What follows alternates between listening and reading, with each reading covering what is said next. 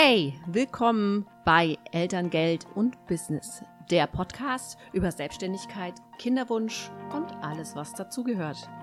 Mein Name ist Stefanie Lenis und ich freue mich sehr, dass ihr euren Weg zu mir gefunden habt.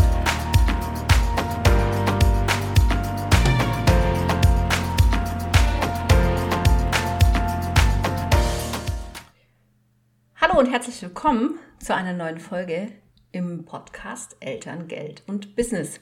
Heute geht es um die Zeitrechnung im Elterngeldbezug. Die ist nämlich ein bisschen anders, als die meisten vielleicht denken.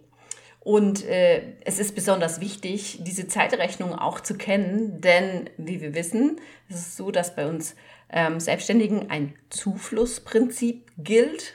Also sofern du nicht bilanzierst, gilt das Zuflussprinzip. Das bedeutet, dass deine Zahlungen, die taggenau auf deinem Konto ankommen, beispielsweise von einem Kunden, ähm, zum Elterngeld äh, oder zur Elterngeldberechnung hinzugezogen werden.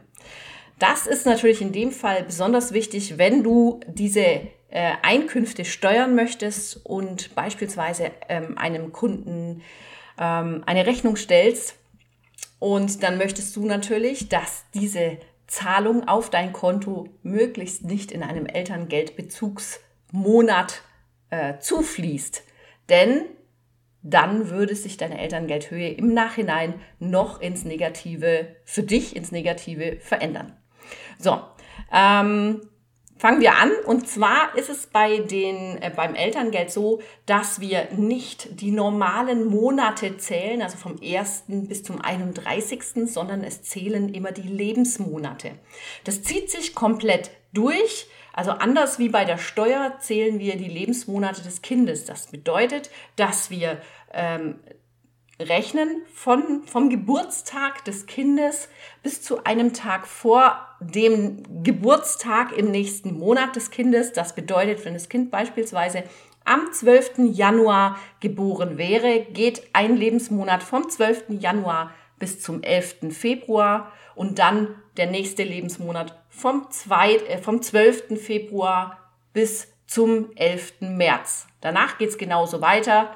12. März bis 11. April etc. etc. Das bedeutet im Umkehrschluss, dass wir hier natürlich, was unsere Zuflüsse angeht, auch extrem äh, genau steuern müssen, wo, wann was zufließt. Gerade wenn wir Elterngeldlücken oder Elterngeldpausen nutzen wollen, ist das extrem wichtig.